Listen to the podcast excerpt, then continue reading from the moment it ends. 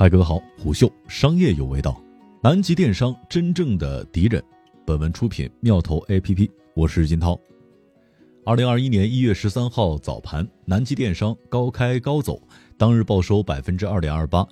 主要是一月十二号晚间，南极电商就对网上流传的公司体外循环造假做出了澄清。一月四号，南极电商因为财务造假风波被推上了风口浪尖，股价闪崩。一月八号，南极电商通过回购股票回应市场对其财务造假的质疑，但是投资者并不买账，南极电商股价仍然是跌跌不休。从一月四号到一月十二号的七个交易日里面，南极电商股价跌幅超过了百分之三十。那么，南极电商是否出现了财务造假呢？以及不靠贴牌业务驱动的南极电商是否真的安全呢？这期商业洞听给您讲讲财务造假是不是南极电商真正的风险。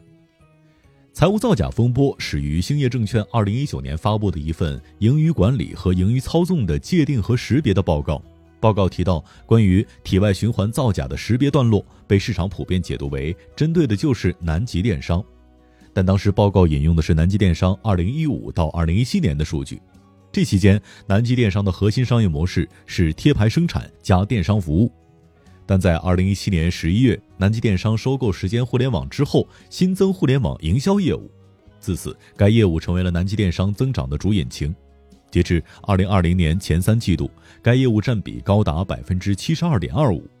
在解密南极电商是否存在财务造假之前，先了解一下南极电商的运营模式。南极人成立于一九九八年，靠保暖内衣打响了品牌的知名度。起初，南极人采用了产销一体化的重资产经营模式，但2008年的全球金融危机致使纺织服装业受到了非常大的冲击，倒逼南极人放弃生产端和销售端的自营环节，转型品牌授权的商业模式。2015年，南极人借壳新民科技登陆深交所，更名为南极电商。2015到2016年，南极电商的核心商业模式就是贴牌生产加电商服务。也就是向符合条件的供应商和经销商授予品牌生产、经营等权利，并且提供供应链的服务。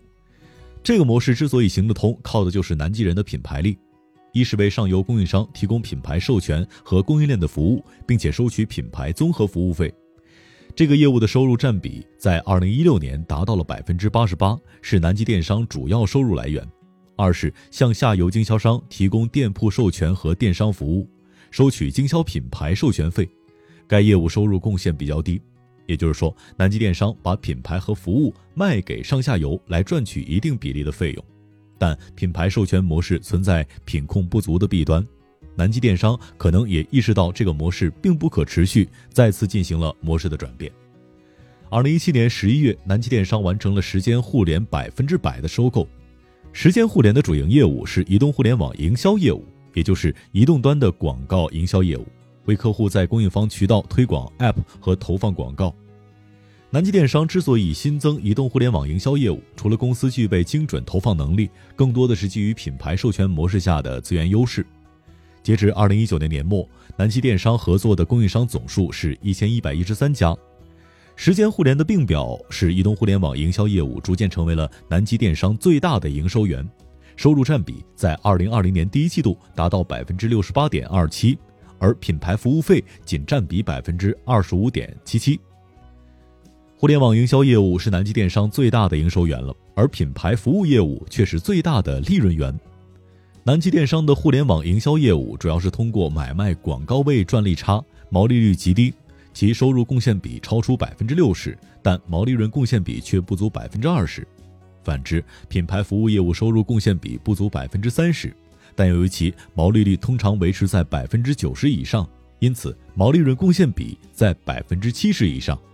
时间互联的并表提升了南极电商的收入规模，但却拉低了整体毛利率的水平。随着互联网营销业务占比的逐渐提升，以及市场竞争加剧侵蚀获利能力，南极电商综合毛利率持续下滑。从二零一七年之前的百分之七十以上下滑到目前的百分之三十左右。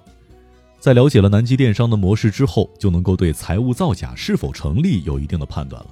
首先，品牌授权模式属于轻资产平台运营，因此南极电商能够维持百分之九十以上的毛利率。在杂牌和白牌市场，南极人具备一定的品牌竞争力。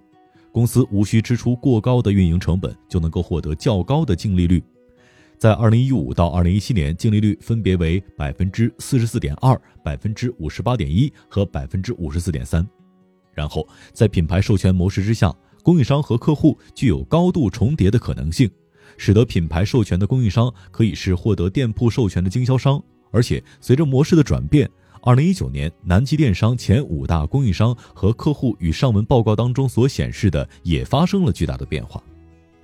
其次，南极电商在二零一七年开始转型为贴牌加互联网营销的混合模式，缩减人力成本，人效得到提升的可能性是存在的。然而，南极电商财报当中应收账款过高，该引起警惕。二零一五到二零一七年的应收账款占总收入的比例分别为百分之七十一点九、百分之五十八点七和百分之五十一点五。且该期间的应收账款周转天数较长，分别是二百六十五天、二百二十四天和一百四十五天。而当时的南极电商对上下游应该具备一定的议价能力，因此过高的应收账款是否存在虚增营收的嫌疑呢？还未可知。总体而言，虽然目前对南极电商财务造假并没有充分的事实依据支撑，但公司还存在经营层面的风险。当然，后者的风险才是致命的。对于南极电商而言，互联网营销业务保增长，品牌授权业务保利润，且两者兼具联动性，一荣俱荣，一损俱损。南极电商借助品牌竞争力，不断开拓品类，增加供应商和经销商，不断提升品牌的曝光度，意在形成良性循环。但南极电商也没有做好发展和质量的平衡，只注重扩张而忽略了质量，导致品牌力逐渐被消耗。近几年，南极人产品多次被国家质监部门以及地方消费者协会列入到了不合格产品黑名单，核心竞争力逐渐瓦解。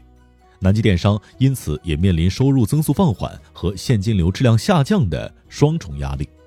当南极人口碑日益消耗，南极电商的供应商和经销商会越来越少，以此形成了恶性循环。品牌服务费逐渐下降的同时，叠加互联网营销市场竞争加剧，南极电商的互联网营销业务增速也随之放缓，因此导致公司整体业绩进入了增长瓶颈期。因此，南极电商2017年和2018年的业绩增长主要是靠外延驱动。外延影响消退之后，南极电商2019年的业绩增速回落到百分之十六点五二，尤其是叠加疫情的影响。二零二零上半年营收同比下降百分之零点四九，但随着国内疫情好转，南极电商三季度同比增长百分之十三点一四，相比去年同期的百分之二十四点八九，几近腰斩。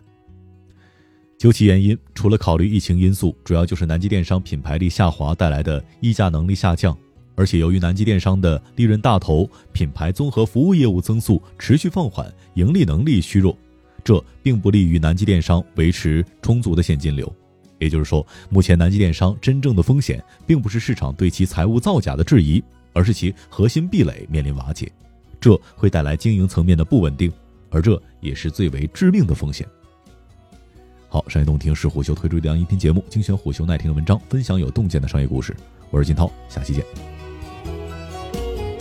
虎嗅。商业有味道。本节目由喜马拉雅、虎嗅网联合制作播出，欢迎下载虎嗅 APP，关注虎嗅公众号，查看音频文字版。